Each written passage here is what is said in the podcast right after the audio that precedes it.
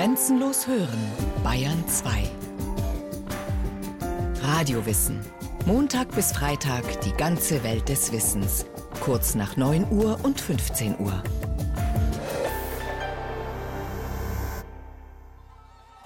Und dann kam der Geschichtenerzähler. Ich werde ihn nie vergessen, diesen leidenschaftlichen Sohn der Wüste. Sein von Narben zerfurchtes Gesicht, seine lebhaften Gesten und seine raue Stimme.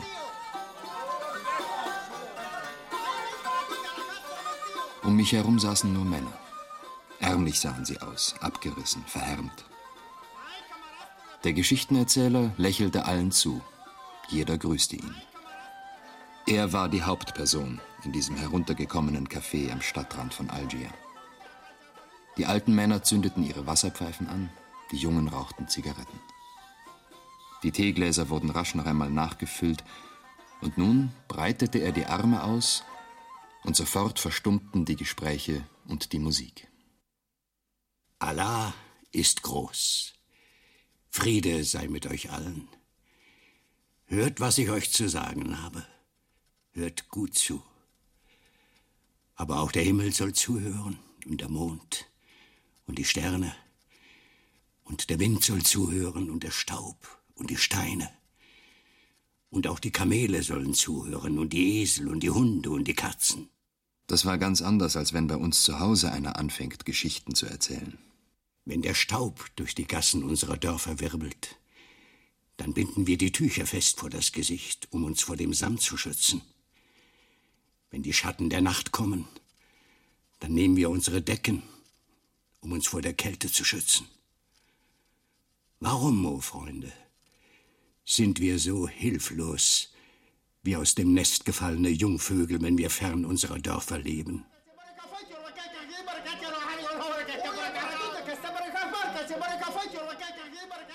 Und wieder breitete er die Arme aus und alle verstummten. Dann sprach er von den Männern, die ihre Familien in der Sahara verlassen hatten und auf der Suche nach Arbeit in die großen Städte Nordafrikas gezogen waren. Er sprach von ihren Enttäuschungen, und vom Sterben der Hoffnung auf ein wenig Wohlstand. Dann sprach er von den Mädchen, die ihr wohlgeordnetes Leben im Stammesland gegen ein erbärmliches Dasein als Hilfsarbeiterin oder gar als Bettlerin eingetauscht hatten. Und er verfluchte die moderne Zeit, die mit tausend Versprechungen viele Menschen aus der Wüste in die Städte gelockt hatte. Zum Schluss beschwor er die Männer Nehmt eure Gebetsteppiche, spuckt auf die schmutzigen Steine der Städte und geht zurück in die Sahara. Vergesst die Demütigungen und denkt daran, wen Allah liebt. Den führt er auf Umwegen ins Paradies. Ein Paradies? Die Sahara? Immer weniger Wüstenbewohner scheinen das so zu empfinden. Immer mehr wandern aus der Wüste in die Städte. Da hatte er recht. Sie verlassen den festen Zusammenhalt in der Familie, fliehen die unendliche Weite der Wüste. Die Sahara umfasst 8,7 Millionen Quadratkilometer. Sie liegt im nördlichen Afrika. In der Nord-Süd-Ausdehnung reicht die große Wüste von den Küsten des Mittelmeers bis nach Schwarzafrika hinein. Das sind mehr als 2000 Kilometer. So über den Daumen gepeilt entspricht das der Entfernung von der Nordseeküste bis nach Sizilien. In der West-Ost-Richtung reicht die Sahara vom Atlantik bis zum Roten Meer. Das sind 6000 Kilometer. Vergleichsweise ist das etwa so weit wie von München bis nach Omsk in Westsibirien.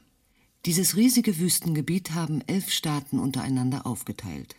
Ägypten, Algerien, Libyen, Mali, Marokko, Mauretanien, Niger, Sudan, Tschad, Tunesien und die Arabische Republik Westsahara. Schon als Kind hatte ich davon geträumt, einmal die größte Wüste der Erde kennenzulernen. In Algerien wurde dieser Traum nun Wirklichkeit. Algerien ist nach dem Sudan der größte Sahara-Staat.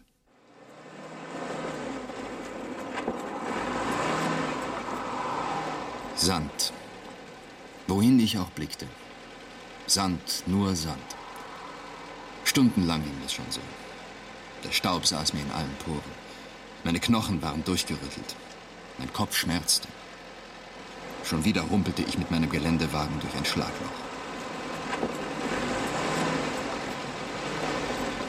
An die 40 Grad Hitze tagsüber und bis zu 10 Grad Kälte in der Nacht. Solche Klimaschwankungen hält keine Asphaltstraße aus. Da reißt jede Straßendecke. Die Transsahara-Route von Algier nach Tamanrasset, hatten mir meine Freunde in Algier gesagt, ist ein Kinderspiel verglichen mit den Wüstenpisten. Aber dann hatten sie hinzugefügt, die Asphaltstraße nennen wir den Bruder der Ungeduld. Auf der rasen doch alle nur durch. Um die Wüste kennenzulernen, musst du die Pisten benutzen.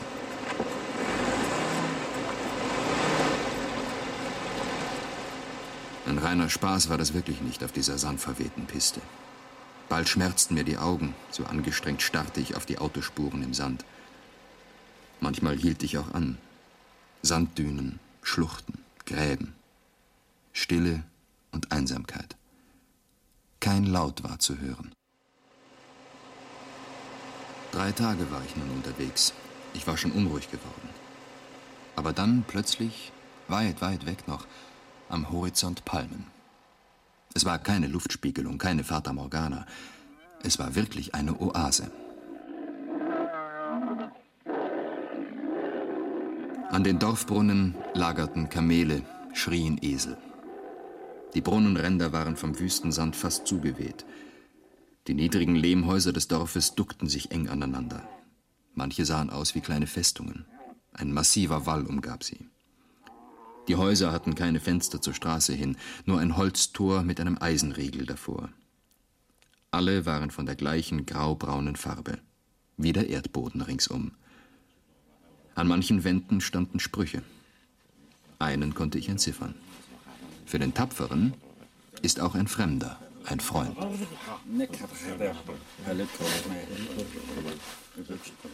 Du siehst müde aus. Trocken wird deine Kehle sein. Oh ja. Lab dich an ein Glas Tee in meinem Haus.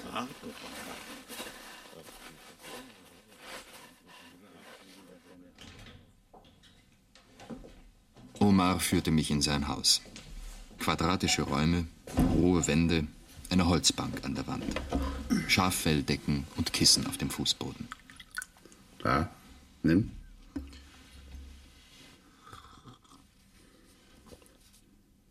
Ah, heißer Tee. Der löscht den Durst auch immer noch am besten. Nach dem Durst kommt der Hunger. Wie wär's mit einem Fladenbrot, etwas Käse und ein paar Datteln? Gern, danke.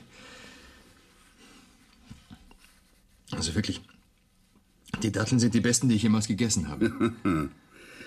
Ich zeige dir, wo sie wachsen. Die Pflanzungen lagen etwa 100 Schritte vor der Siedlung. In großen, weiträumig ausgeschachteten Löchern standen jeweils ein paar Bäume zusammen. Ein Sandwall umgab jede Anpflanzung. Die Palmblätter waren unglaublich verstaubt. Der Staub macht ihnen nichts. Datteln müssen mit dem Kopf im Feuer und mit den Füßen im Wasser stehen. Ich ahnte, was er damit meinte. Datteln gehören zu den wichtigsten Handelsfrüchten in der Sahara. Um gut zu gedeihen, brauchen sie einen Standort, bei dem die Wurzeln Grundwasser aufsaugen können und die Früchte viel Sonnenschein bekommen.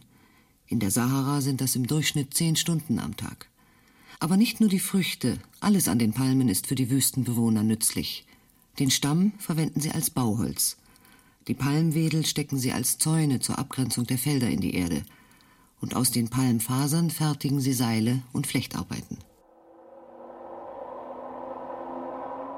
Ich dachte immer, dass das Leben in den Oasen ein armes Dasein ist, voller Strapazen und Hunger. Aber wenn ich mich umschaue, es sieht so aus, als ginge es allen gut. Nun ja, unser Leben ist hart. Keiner kann so leben, wie er will. Ich meine, wer in der Wüste lebt, muss sich der Wüste anpassen. Wer etwa denkt, er könne, er könne der Wüste seinen Willen aufzwingen, der geht zugrunde. Weißt du, in den Oasen bestimmt die Menge des Grundwassers, wie viele Menschen, Tiere und Pflanzen in einer Siedlung leben können. Land. Allah ist mein Zeuge. Land haben wir unermesslich viel. Aber Nur dort, wo es Wasser gibt, ist das Land etwas wert. Anpassen an die Natur. Nichts erzwingen wollen. Das ist das Gesetz der Wüste.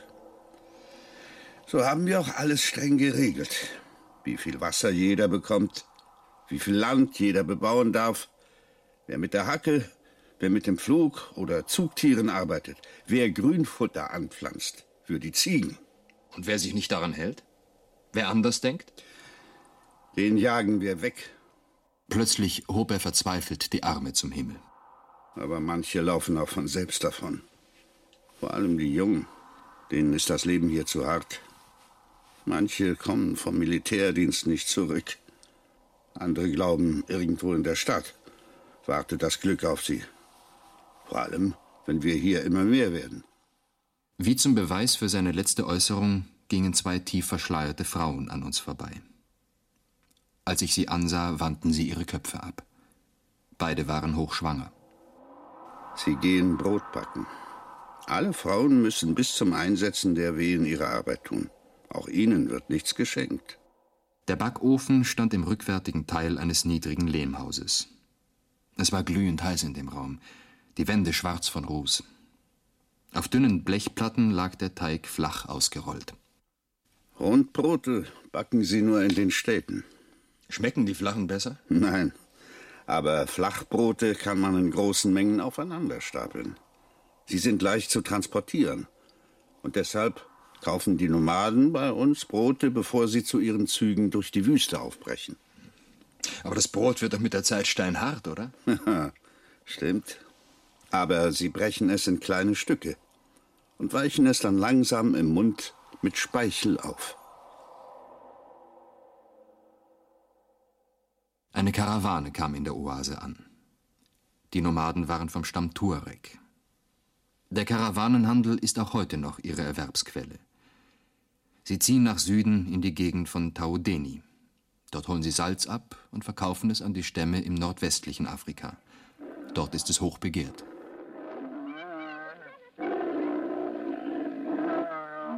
Hunderte von Kamelen lagerten um die Brunnen. Die Tiere sollten sich vor dem langen Marsch noch einmal richtig satt trinken. Die meisten hatten sich auf die Knie gelegt, andere standen, einige wälzten sich im Sand. Die Tuareg gingen ruhig zwischen den Tieren hin und her. Die Kamele streckten die Hälse vor, nahmen mit ihren fleischigen Lippen ein paar Grashalme, zogen sie langsam ins Maul und kauten ruhig. Ein großer, stattlicher Tuareg trat auf mich zu. Er hatte ein sonnenverbranntes Gesicht mit zahllosen Falten, eine schmale Nase, dunkle Augen. Freundlich streckte er mir die Hand entgegen. Fremder, was führt dich hierher? Abenteuerlust. Hm. Wunderschöne Tiere habt ihr. Ich bin richtig glücklich, dass ich eurer Karawane begegnet bin. Ihr gehört in die Wüste und nicht die Autobusse und Tankstellen, die man an den Straßen sieht. Gut gesprochen, Fremder. Dein Herz schlägt noch im richtigen Rhythmus. Den Zorn der Nomaden auf den modernen Güterverkehr konnte ich gut nachempfinden. Bedroht doch der Transport von Menschen und Waren mit Autos ihre Existenz aufs Äußerste. Wie weit das ging, erlebte ich eines Tages in der Nähe der Siedlung Ideles, mitten in der Sahara.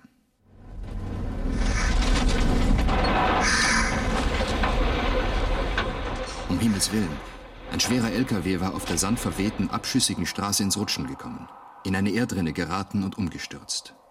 Ringsum verstreut lag seine Ladung, Autoreifen.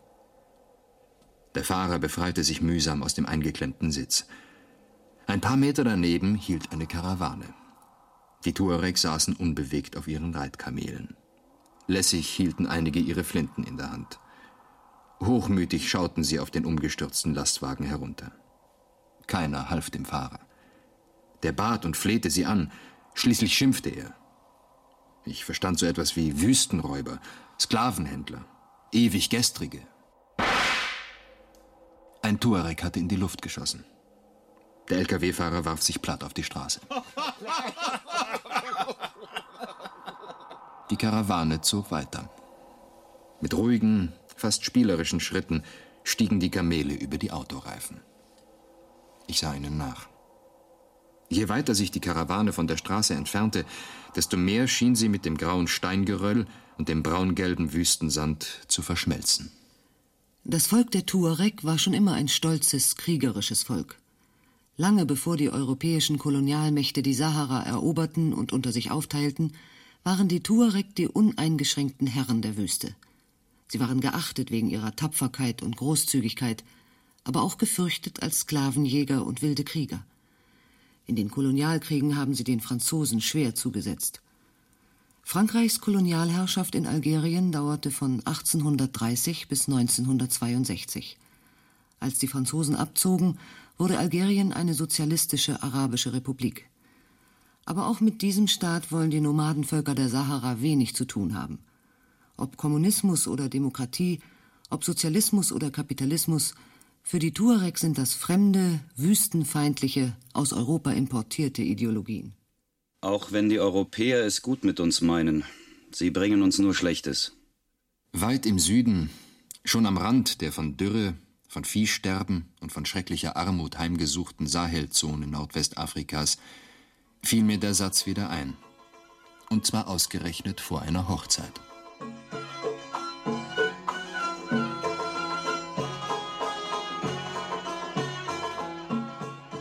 Das Dorf lag inmitten einer steinigen, öden, von der Sonne ausgebrannten Ebene. Kein einziger Baum weit und breit. Sie waren längst als Brennholz verfeuert worden. Nur an einem immer wieder vom Sand freigegrabenen Brunnenschacht wuchs ein wenig Gras. Die Erde war vertrocknet. Da und dort standen noch ein paar Dornenbüsche. Im Frühjahr war nicht gesät worden. Saatgut hatten die Dorfbewohner von einer Entwicklungshilfestelle bekommen aber aus Hunger hatten sie es aufgegessen. Ein bis aufs Skelett abgemagerter Esel und ein paar Ziegen streunten herum. Die Menschen machten einen apathischen Eindruck. Aber heute hatten sich alle zu einer Feier aufgerafft. Auch du sollst Gast bei meiner Hochzeit sein. Bist du der Bräutigam? du staunst. Gleich wirst du nicht mehr staunen. Ich habe 30 Jahre in Frankreich in einem Bergwerk gearbeitet. Jetzt bin ich heimgekehrt. Mit Geschenken, mit Geld. Aber das Wichtigste, jeden Monat bekomme ich Rente. Ich habe eine Rente. Ich habe eine Rente. War der verrückt geworden? Aber so nach und nach erfuhr ich alles. Kein Mensch in dieser Siedlung hat ein festes Einkommen. Ahmed mit seiner im Ausland erarbeiteten Rente war der Einzige. Er war 67 Jahre alt. Nun heiratete er eine 17-Jährige. Sein Geld war die Existenzsicherung für die Familie des Mädchens und wahrscheinlich für das halbe Dorf. Von seiner Rente konnte er für sich und die anderen Lebensmittel, Saatgut und Gebrauchsgüter von den vorbeiziehenden Karawanen kaufen. Fatima, die Braut, hatte weiche Gesichtszüge, Volle rote Lippen, eine breite Nase, hübsche, kohlschwarze Augen. Als ich sie sah, weinte sie. Kein Mensch fragte nach den Gefühlen dieses Mädchens.